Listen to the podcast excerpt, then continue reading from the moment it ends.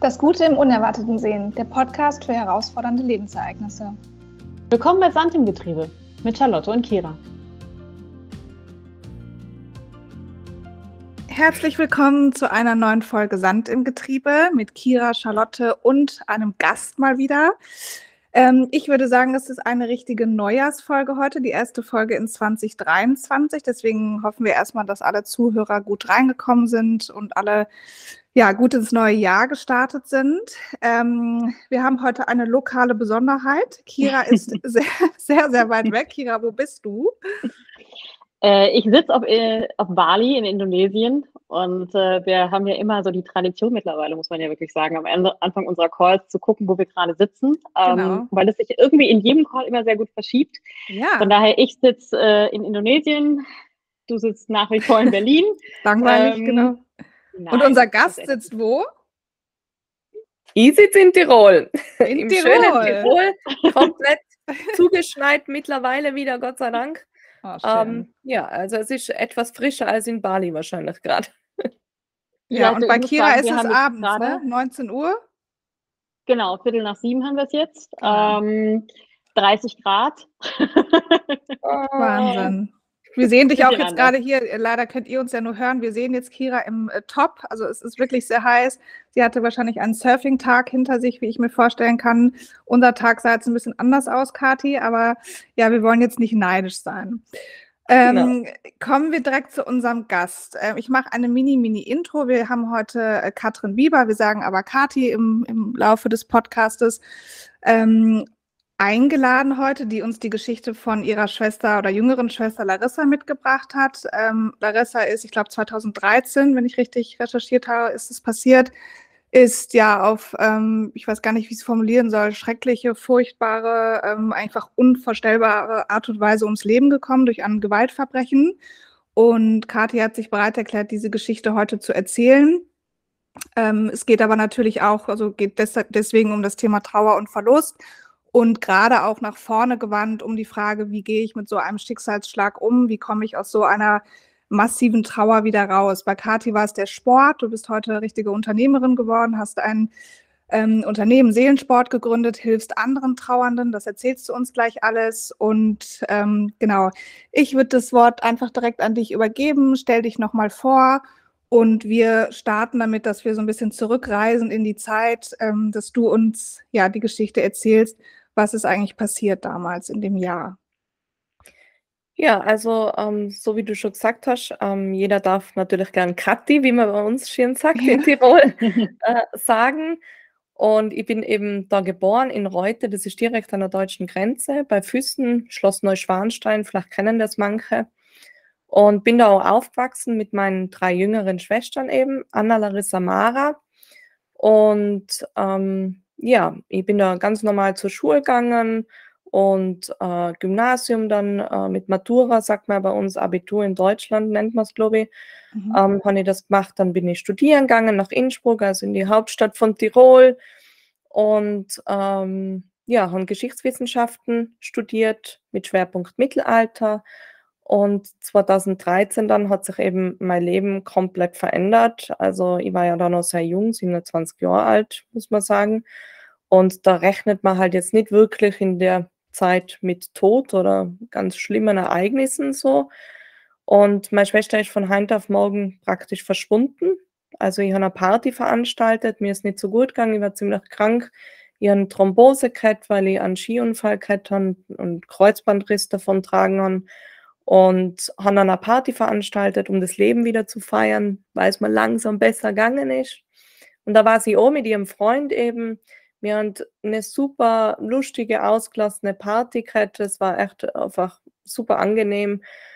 Ja, und dann ist sie zu ihrem Freund gegangen nach dieser Party und am nächsten Tag hat er mir dann geschrieben, dass sie ähm, mitten in der Nacht die Wohnung verlassen hätte, ob ich wüsste, wo sie sei. Ja, und ich war noch nie so schnell wach in meinem Leben, kann man sich vorstellen. Wenn man so eine Nachricht liest, denkt man sich: „Hä, aber meine Schwester, wo das gibt's ja nicht. Wo wo soll sie denn hin sein?“ Weil bei mir ist sie ja nicht gewesen und ich habe noch keine Nachricht, keinen Anruf, nichts von ihr auf meinem Handy gefunden. Haben sie natürlich probiert zu kontaktieren, nichts hat funktioniert, immer aus. Meine Familie benachrichtigt.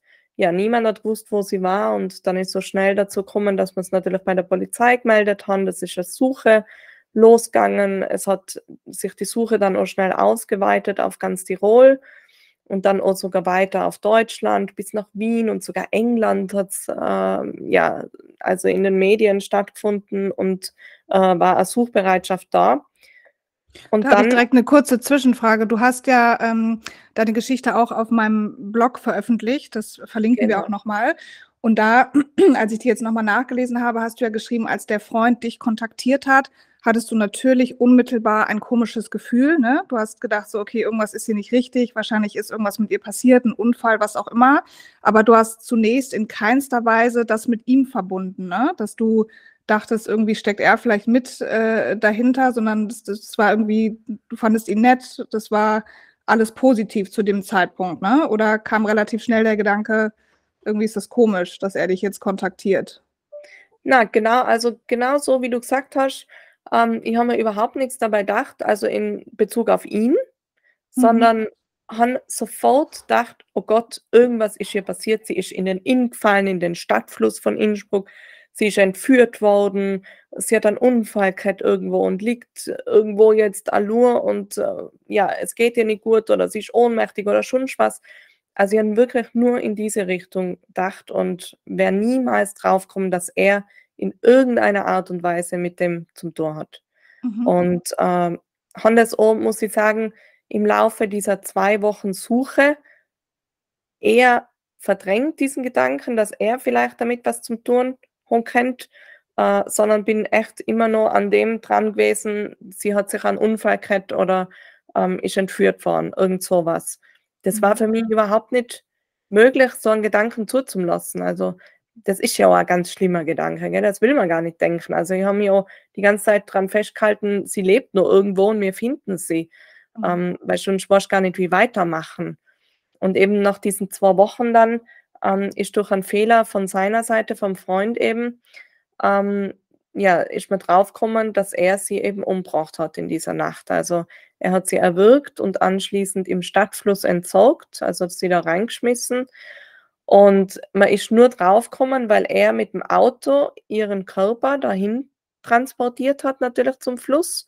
Und mit diesem Auto ist er aber dann nicht mehr rausgekommen aus der Sandbank am Fluss. Mhm. Und er hat dafür den Pannendienst rufen müssen. Und über diesen Anruf sind sie dann draufgekommen, dass seine Geschichte, dass Larissa einfach die Wohnung verlassen hätte, warum ruft er dann um vier in der Früh einen Pannendienst an. Das hat einfach überhaupt nicht zusammenpasst. Sie haben ihn sofort damit konfrontiert und er war auch sofort geständig. Mhm. Dann ist mhm. natürlich aber die Suche noch weitergegangen. Also es war noch nicht irgendwie erledigt, ähm, sondern es war nur die Frage da, ja, wo ist sie aber? Gell? Also wo ist ihr Körper denn? Und das hat dann nochmal zwei Wochen gedauert, bis man ihren Körper gefunden hat. Und dann erst hat wirklich dieser, äh, dieser Abschied stattfinden können, so eine Beerdigung. Und äh, man kann sich eben, ja, man kann sich es eh nicht vorstellen. Also ähm, wer sowas noch nicht erlebt hat, gerade auch mit dieser Begrifflichkeit Mord, wenn, wenn du so eine Nachricht kriegst von einem Kriseninterventionsteam, mhm. eben, dass meine Schwester ermordet wurde, dann sitzt du erst mal da gell, und denkst da, hä, das passiert doch nur im Film, das, das ist doch nicht, das, sowas gibt es doch nicht. Also das, das kommt überhaupt nicht in den Sinn und du denkst da wirklich, bin ich jetzt in einem falschen Film? Das kann ja nicht so sein. Und ich habe wirklich sicher über eine halbe Stunde scheinbar auf den Boden gestarrt und in Dauerschleife gesagt, das kann nicht sein, das kann nicht sein, das kann nicht sein. Die haben mich dann wirklich wieder schütteln müssen und rausholen aus der Situation, wie sie das wirklich mal anfangen haben zu begreifen. Das hat dann schon schlussendlich Monate gedauert, bis um das wirklich klar worden ist, was da passiert ist. Gell? Und vor allem, wir haben ja auch dann keinen Abschied gehabt im Sinne von, wir haben sie nicht sehen können ich habe nämlich ihren Körper anschauen können, ich habe ja nichts zum Begreifen gehabt. Und das macht es natürlich dann schon sehr, sehr schwierig.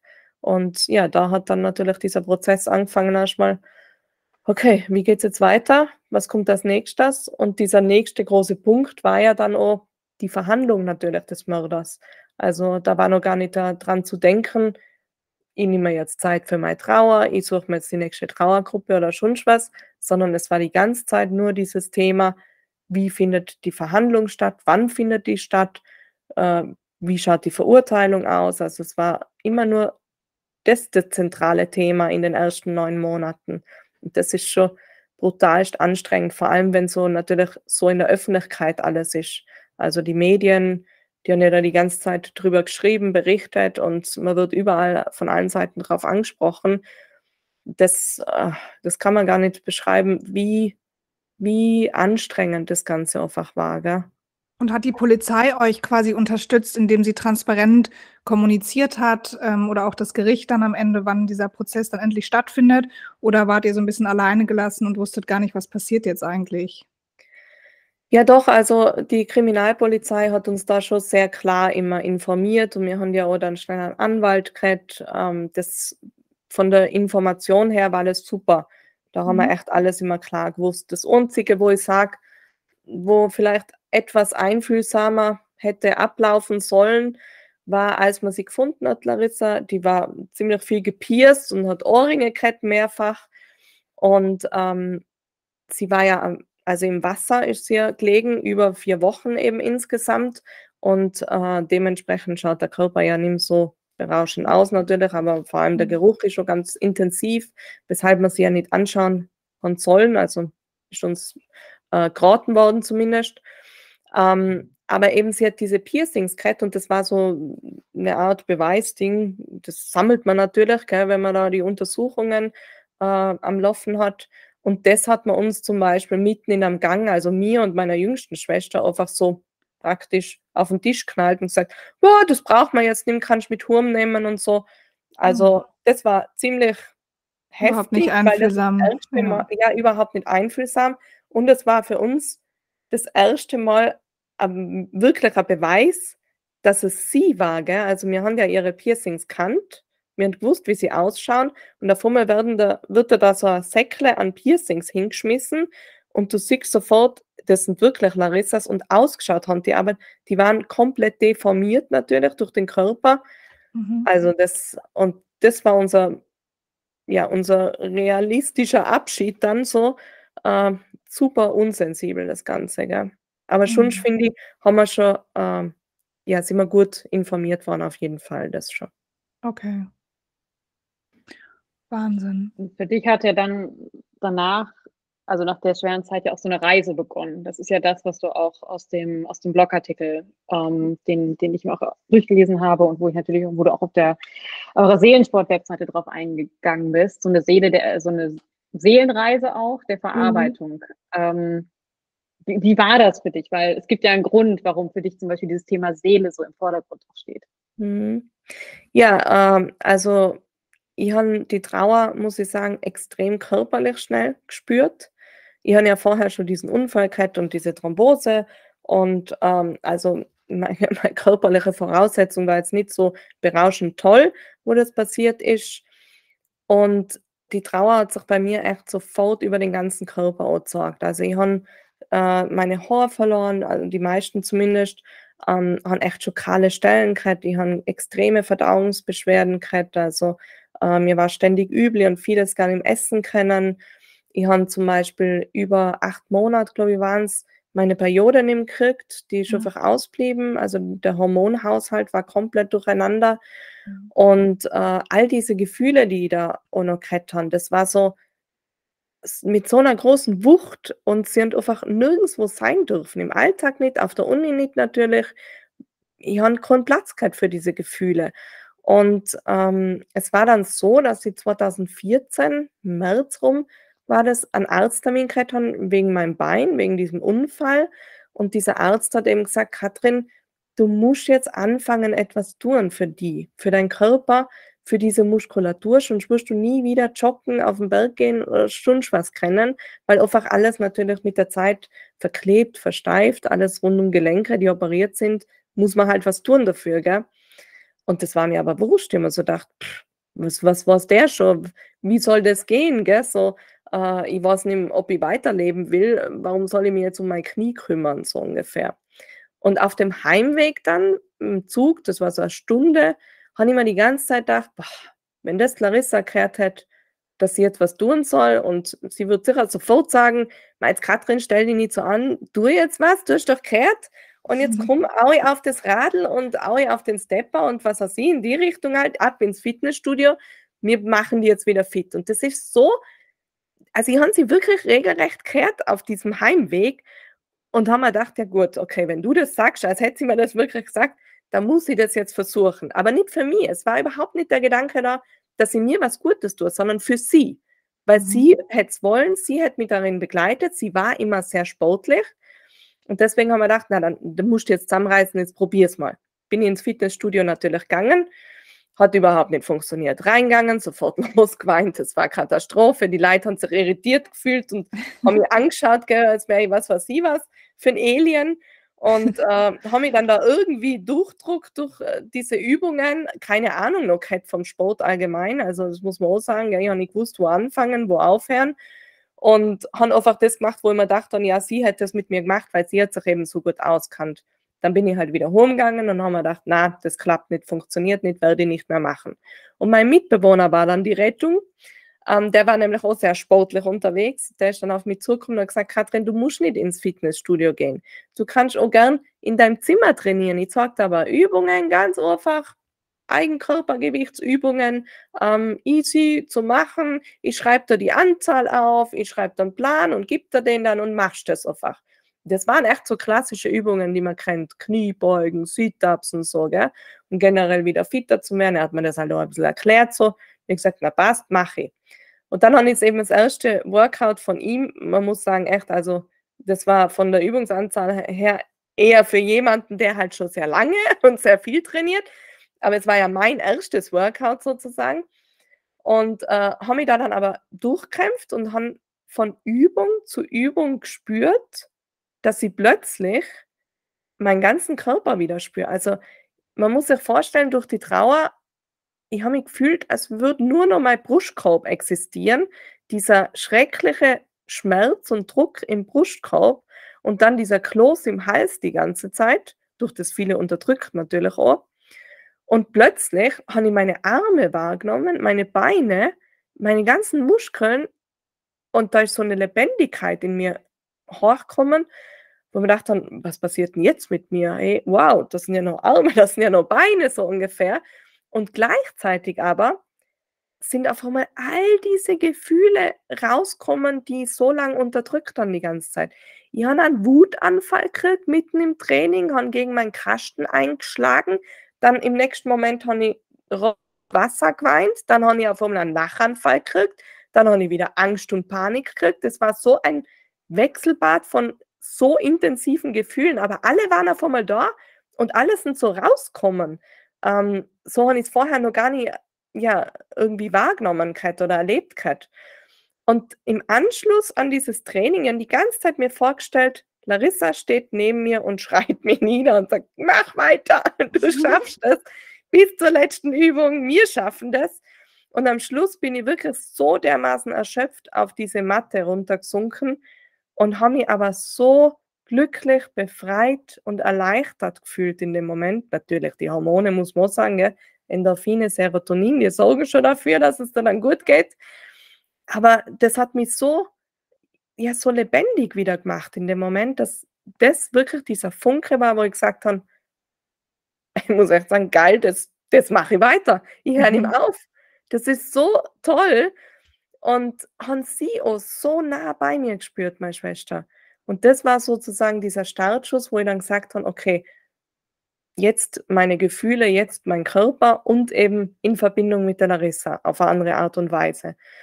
Und das heißt nicht, dass es dann leichter war, nicht mit der Trauer gleich oder so, gell? aber da hat sich einfach ganz viel in mir verändert und somit bin ich dann immer mehr diesen sportlichen Weg gegangen und äh, habe gemerkt, wie viel sich schon schon dann verändert hat. Also das Körperliche, natürlich bin ich fitter geworden. Ich habe vieles wieder kennen, wie zum Beispiel äh, Schlafen mit der Zeit. Ich habe mich besser konzentrieren können mit der Zeit.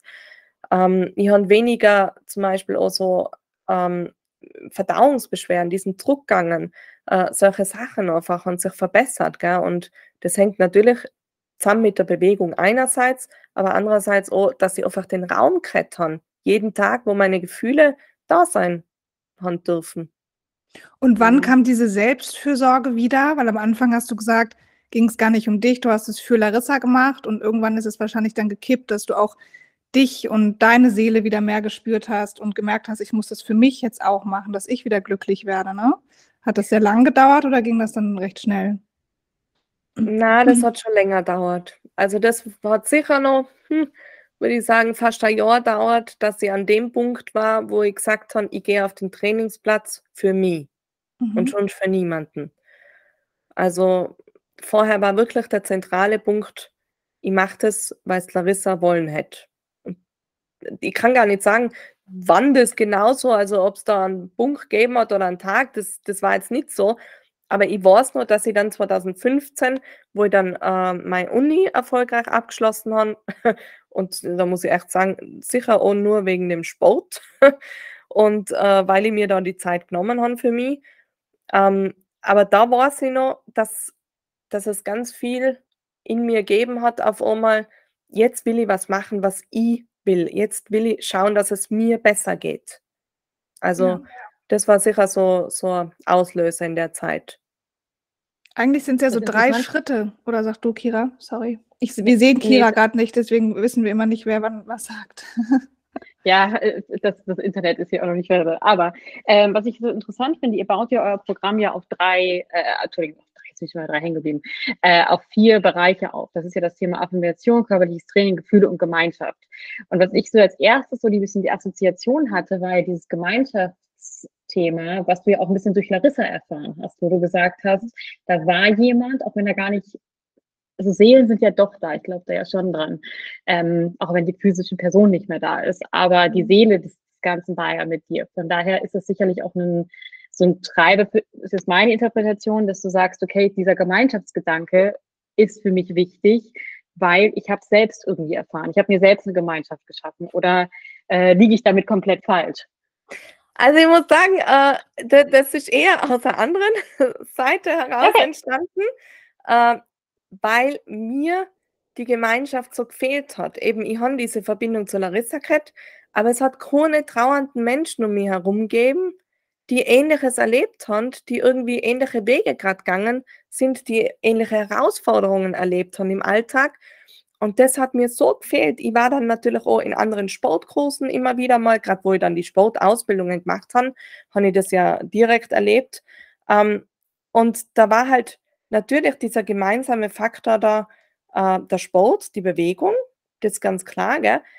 aber ich habe trotzdem nicht da über meine Wut reden dürfen oder über meine Traurigkeit oder meine Ängste ausdrücken dürfen. Und das hat mir so gefehlt. Und aus dem Grund heraus habe ich gesagt, Seelensport, ein wichtiger Punkt ist einfach diese Gemeinschaft, weil als trauernder Mensch fühlt man sich so einsam oft, oder? Man fühlt sich, als wäre man das Einhorn unter Pferden, so ungefähr. Und man muss erst mal die anderen Einhörner finden. Ja, also Gleichgesinnte finden, ne, mit denen man genau. einfach da die Schnittmenge hat und ähm, das, was du ja dann geschaffen hast, gemeinsam trainiert und irgendwie aus dieser Trauer gemeinsam herauskommt. Ne? Das war dann ja so ein bisschen auch die Idee. Und dann hast du losgelegt, ähm, diese Firma wirklich zu gründen und aufzubauen, ne? Genau, das war dann äh, Jahre später natürlich. Also ich schon erst eben, bin ja nur nach Wien gegangen, äh, da habe ich zwei Jahre gelebt, da habe ich dann die ganzen Ausbildungen im Sportbereich gemacht und Trauerbegleitbereich und habe das ganze Konzept dann langsam nacheinander aufgebaut. Mit Hilfe von anderen Psychologen, aber auch ganz viele Gespräche geführt, ähm, mit Hilfe von Freunden, die mir Feedback gegeben haben bei den einzelnen Übungen. So habe ich das Ganze entwickelt über zwei Jahre und dann bin ich wieder zurückgegangen nach Innsbruck, weil man dachte okay, wo will ich wirklich, weil irgendwo muss ich ja starten dann und dieses Hin und Her, mal da vielleicht und da vielleicht, ist nicht so, so vorteilhaft, wenn ein Unternehmen gerade frisch gestartet ist. Deswegen habe ich mich dann entschieden, na, ich will wieder nach Tirol, ich will wieder in die Berge. Bin dann zurück nach Innsbruck und da habe ich dann eben ziemlich schnell den Blog gestartet äh, und dann eben wo das Unternehmen angemeldet und äh, die ersten Kurse gehalten und ich war, boah, ich war so nervös und aufgeregt, äh, wie das Ganze angenommen wird, wie es funktionieren wird. Man weiß ja noch gar nicht, was passiert, weil es ja äh, voll neu war. Es hat es noch nirgends gegeben. Also, ich, die haben ja keine Ahnung von Marketing oder sowas. Also, ich habe nur gewusst, äh, wo meine Leidenschaft gerade liegt und wo mein Herz ist.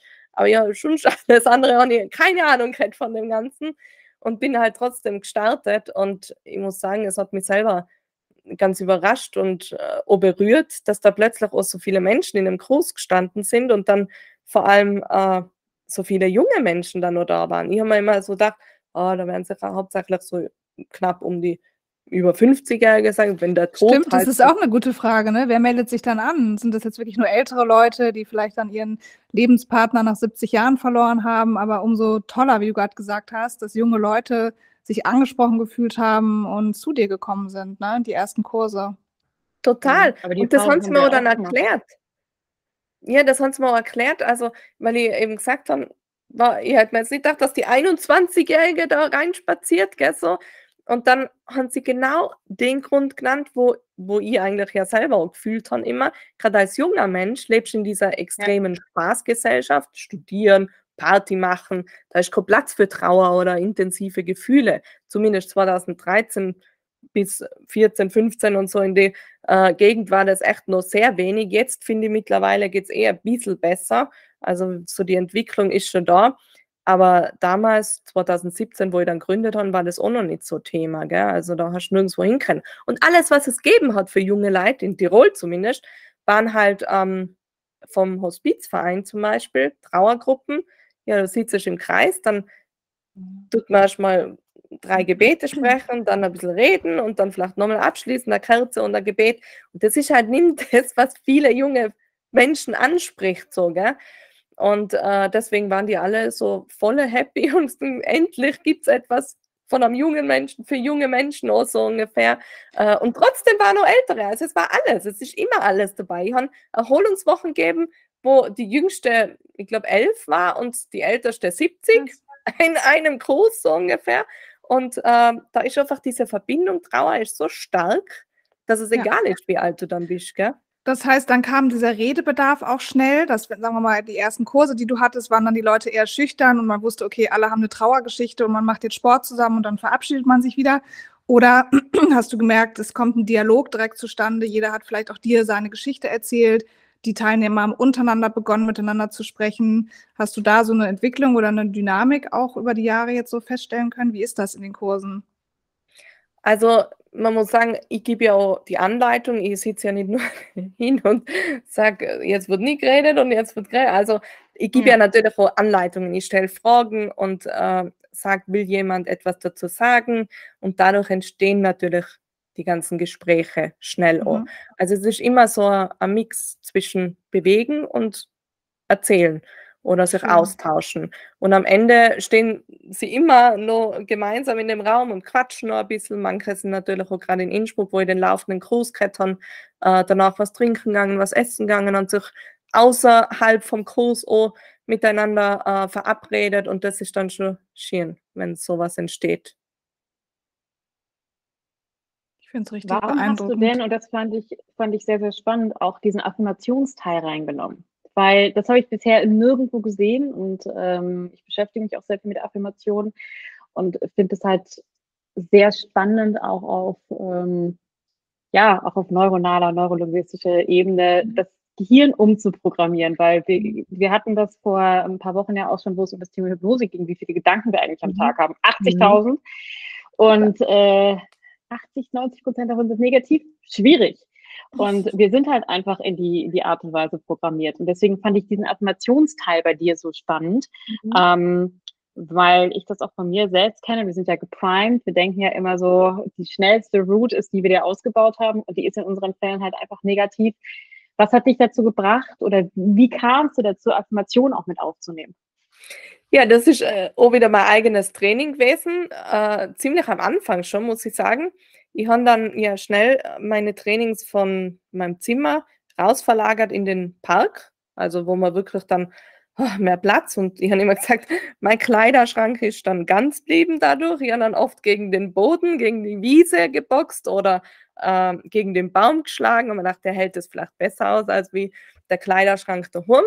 Und, äh, und dann habe ich Kniebeugen zum Beispiel wieder machen müssen. Und äh, ich war, also natürlich, das war jetzt nicht so, dass ich hingestanden bin und juhu, Kniebeugen, ich freue mich und so, gell? Sondern, oh, diese, wenn ich so sagen darf, Scheiße, nervt mich und ich will nicht und das ist so anstrengend und so. Und natürlich, bei Kniebeuge, das kennt ja auch jeder, man geht runter, oder? Und dann brennt es. Wenn, vor allem, wenn ich mich nach oben wieder drücke. Das brennt, das ist anstrengend, das ist nicht fein. Aber wenn ich dann wieder gerade stehe und das nachspüre, dann fühlt sich das gut an. Also so, ich fühle mich einfach mal stärker und kräftiger und, und meine Basis, meine Beine sind wieder gefestigt, so ungefähr. Und während den Kniebeugen habe ich mir das die ganze Zeit im Kopf so durchgehen lassen und immer so, ja, okay, das ist ja fast wie beim Trauern jetzt gerade. Wenn ich unten bin, ist es scheiße und es fühlt sich nicht gut an und dann drucke ich mich wieder hoch, dann werde ich wieder stärker und vielleicht kann ich dann noch wieder Freude zulassen. So sind immer wieder solche Gedanken eben kommen, ein paar von diesen 80.000. und, und irgendwie habe ich mir dann immer mehr Gedanken bei jeder Übung anfangen machen und habe ja dann auch immer mehr nach meinen Gefühlen trainiert. Also ich habe ja dann auch angefangen, äh, okay, heute brauche ich was Ruhigeres, heute ist die Sehnsucht, die Traurigkeit groß, ähm, morgen war vielleicht die Wut wieder da und dann habe ich wieder was Schnelleres, Aggressiveres braucht. Also ich habe dann immer ganz stark nach meinen Gefühlen trainiert und äh, da immer geschaut eben, was denke ich dabei? Was, was sagt mir meine Wut? Was will ich gerade über meine Wut denken und so? Und äh, ja, das ist einfach wirklich im Laufe der Jahre hat sich das dann immer mehr ergeben. Ich habe ja auch Psychotherapie gemacht in der Zeit, muss man sagen. Und die hat auch viel mit so Sätzen gearbeitet, gell? Und das, da bin ich dann immer raus. Sie hat halt immer gesagt, ich soll mich vor den Spiegel stellen und das sagen oder mir aufschreiben und lesen. Und das war für mich so, oh, das mag ich nicht. Ich muss was, ich muss es tun können irgendwie. Und deswegen habe ich die Sätze dann immer auch mit in meine Trainings mit reingenommen so. Und das hat eine ganz andere Wirkung gehabt. Also wenn ich die Bewegung dazu mache, also es macht einen Unterschied, ob ich da sitze und sage, ähm, ich gehe mutig meinen Weg zum Beispiel. Wenn jetzt, also für alle, die nur zuhören, ich sitze jetzt ruhig oder ich richte mich auf, spanne meinen Bizeps an, mache meine Fäuste fest und gehe dann mit meinen Armen mal in die Streckung nach oben und ziehe dann kraftvoll, spann alle Muskeln an, meine Arme nach unten und sage, ich gehe mutig meinen Weg. Das macht einen Unterschied, mhm. ob ich das in der Bewegung mache oder eben nur da sitze und red, sage ich mal so. Und deswegen äh, soll es dazu kommen, dass halt immer mehr Sätze dann und vor allem Geschichten, es sind ja dann nicht nur Sätze, sondern es sind wirklich ganze Geschichten, die ich dann für jede Übung geschrieben habe. Mhm. Was die wenigsten ja wissen, ist ja, dass das Gehirn nicht unterscheiden kann zwischen Sachen sind wirklich passiert oder Sachen ja. stelle ich mir vor. Ähm, und genau was du gerade gesagt hast, oder auch wir haben es ja gesehen äh, mit der Pose, das Gehirn kann nicht unterscheiden, ob ich das wirklich glaube oder ob das äh, nur eine, eine, Einbildung ist. Und ich habe damals, mhm. das ist ähm, auch in der Trauerzeit gewesen, relativ spät, äh, Gott, relativ direkt danach ähm, habe ich mich sehr, sehr viel mit auch mit äh, genau diesem Affirmationsthema beschäftigt. Und da habe ich dann auch darüber gelesen, dass das Gehirn nicht in der Lage ist, eine Sache, mehr als eine Sache vollständig zu machen. Das heißt, ich habe mir dann immer vorgestellt, wenn die Trauer zu viel war, dass ich äh, Pull-ups mache. Und mein mhm. Gehirn konnte nicht unterscheiden, ob ich wirklich Pull-ups mache mhm. oder ob ich gerade durch die Straße von Dublin laufe und mir vorstelle, ah, so sieht also ein Pull-up aus. Ähm, und deswegen finde ich das super interessant, ähm, weil es eine super Möglichkeit ist, auch sein Gehirn auszutricksen. Mhm. Weil viele äh, glauben ja, das sind, das sind ja die Gedanken, die da sind und die, die, die übermannen mich und die sind, die, da kann ich nichts gegen tun, aber die stärkste Kraft, die wir eigentlich haben, neben der körperlichen Kraft, ist auch die mentale Kraft. Mhm. Und das einmal zu mastern und zu wissen, dein Gehirn kann nur eine Sache, wirklich mhm. vollständig, kann nur eine Sache. Und da kann es noch nicht mal unterscheiden, ob du sie wirklich machst oder ob du sie dir vorstellst. Ja. Ähm, deswegen von diesem Affirmationsteil bei dir so faszinierend und so toll, ähm, weil das ja genau nochmal auf eine andere Ebene geht. Dass, ja. du, dass du sagst, ja, ich, ich, ich programmiere mich nochmal um und sage, ja. ich, ich, kann wieder, ich kann wieder Kontrolle erlangen, weil in Trauersituationen haben wir ja selten Kontrolle, weil wir glauben, es endet nie. Mhm. Und, und, der Impuls kam ja aus der Psychotherapie, ne? Du hast gesagt, du hast das parallel gemacht und vielleicht mhm. konntest du nicht alles, was da die Psychologin dir mitgegeben hat, anwenden und hast das dann so ein bisschen recycelt für dich, ne? Das mhm. in den Sport integriert.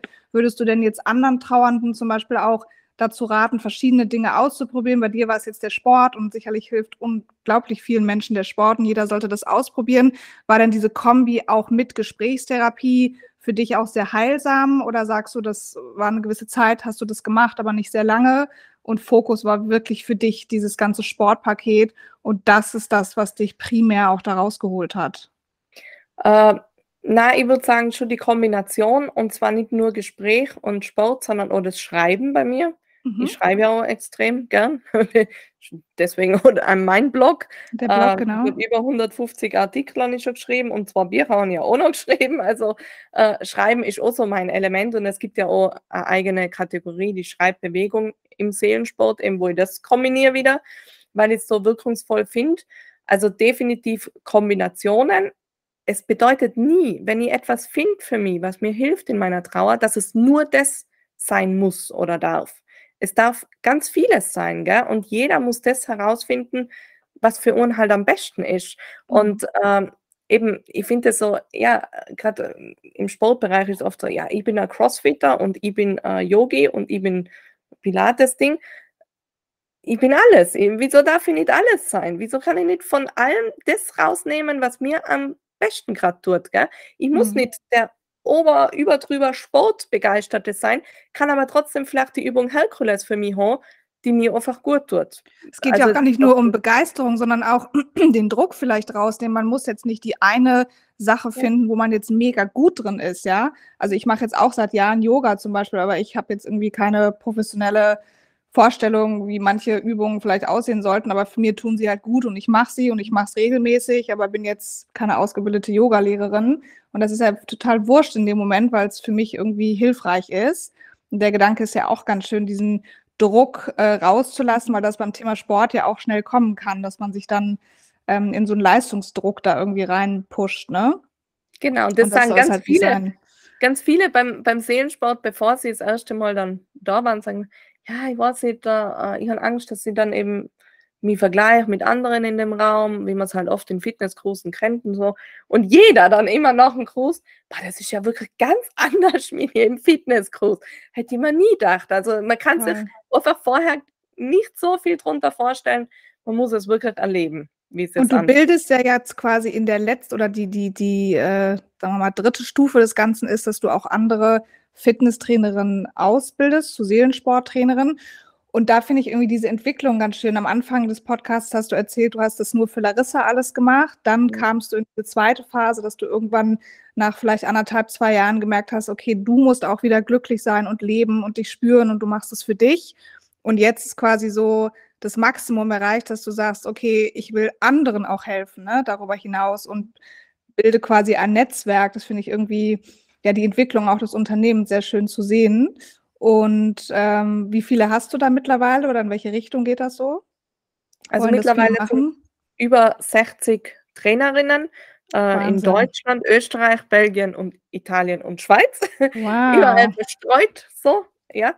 Und äh, gerade zu dem Thema, also das, ich, ich habe mir ja selber nie gedacht, dass es in die Richtung irgendwann geht. Gell? Man steht da und man wünscht sich einfach nur das machen zu dürfen, was man erfüllt, wo man gut drin ist gerade und äh, andere Menschen berühren will und helfen will, so. Also andere Trauernde in Bewegung zu bringen. Und dass dann aber die Nachfrage so stark war, ich will das auch anderen Trauernden mitgeben können in meinem Ort. Und das war schon mein Wunsch. Ich wollte immer so viele Trauernde wie möglich bewegen, aber ich habe gewusst, okay, da komme ich ja irgendwann an meine Kapazitäten. Wie soll ich das machen? Gell? So, man heint in der Online-Welt ist auch viel möglich. Aber trotzdem, und so habe ich dann die Ausbildungen gestartet und jetzt sind es eben mittlerweile über 60, ja. Sehr beeindruckend. Also sehr. Ich gucke guck gerade auf unsere Zeit. Jetzt haben wir, wir haben schon fast eine Dreiviertelstunde gesprochen. In unserer kurzen Intro haben, sagen wir jedes Mal, wir versuchen immer zu kürzen, dass wir so 30 Minuten Podcast-Sessions so noch machen. Wir haben es noch nicht so richtig geschafft, Kira, weil einfach die Themen und die Gäste sehr spannend sind und ich könnte jetzt auch noch ja. eine Stunde weiterreden. Ähm, aber vielleicht versuchen wir so langsam die, die Endschleife zu finden, so ein kleines Wrap-up zu machen. Ähm, ich fand es sehr inspirierend, mit dir zu sprechen, Kati, die, nachdem ja auch du das erstmal schriftlich auf meinem Blog alles aufgeschrieben hattest und ich natürlich deine Geschichte kannte und das verfolgt habe über die Jahre, jetzt persönlich das Ganze von dir nochmal zu hören, dass wir uns auch jetzt so persönlich mal nach den Jahren kennenlernen durften, freut mich total. Und vielleicht als Abschluss, ähm, was gibst du Trauernden als Tipp, als Message mit? Natürlich denke ich, ist es der Sport, aber was sind noch so deine abschließenden Worte für jemanden, der das jetzt heute hört, diese Folge und gerade in tiefer Trauer steckt? Ähm, ja, was ist dein Appell? Wie startet man irgendwie da rauszukommen?